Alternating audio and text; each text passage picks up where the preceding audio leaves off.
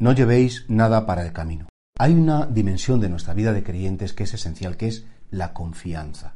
Cómo nos gusta controlar, cómo nos gusta tener, entre comillas, todo asegurado. De hecho, una de las grandes empresas o de las empresas que triunfan más en día son las aseguradoras.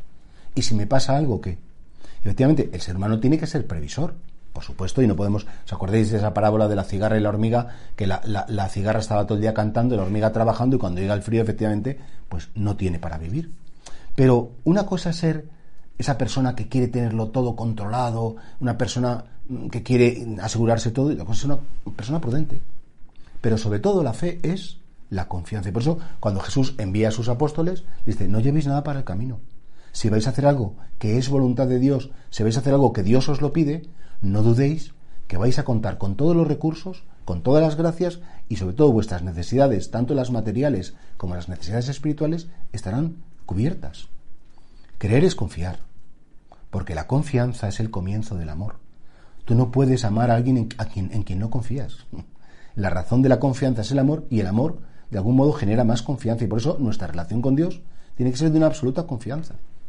A veces, claro, tenemos miedo, a veces queremos que el futuro como que, tenerlo más resuelto, más definido y, muchas personas no sabemos dónde vamos a estar mañana.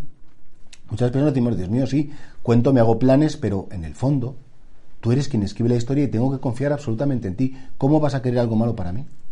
Es verdad que puedes permitir la cruz, es verdad que puedes permitir el sufrimiento, pero es que en esos momentos no me hace falta alforja para el camino. En esos momentos solo me hace falta tu presencia, tu cercanía y saber que cuentas conmigo. Eso piensa si te da mucho miedo el futuro. Piensa si a veces cuando, cuando te imaginas las cosas cómo te gustaría que fueran, las personas cómo te tendrían que responder, eh, tus bienes materiales si estarían a tu disposición, esas personas con las que te apoyas tanto si estarán o no estarán, y no te angusties. Porque efectivamente la angustia no mejora nada la confianza y la angustia crea en ti una situación de tensión, de cansancio, incluso a veces de enfado. Porque efectivamente el futuro no está dentro de ti. Porque el futuro es propiedad privada de Dios. Solo Él lo conoce y solo Él lo dispone. Por supuesto, respetando tu libertad. Y por eso cuando dice Jesús, no llevéis nada para me decir, aprender a confiar. Como un niño pequeño que va con su mamá y dice, mamá, ¿dónde comemos o cuándo comemos? Y dice, no te preocupes, que soy mamá y yo me ocupo. Dios no se preocupa, Dios se ocupa. Y por tanto creo que ahí, ojalá que cuando nos visite el miedo, nos visite la inseguridad, cuando realmente todo se ponga como muy especialmente en contra, saber rezar y decir, Jesús, enséñame a confiar esa calculatoria tan bonita que hemos dicho tantas generaciones de cristianos, Sagrado Corazón de Jesús, en vos confío.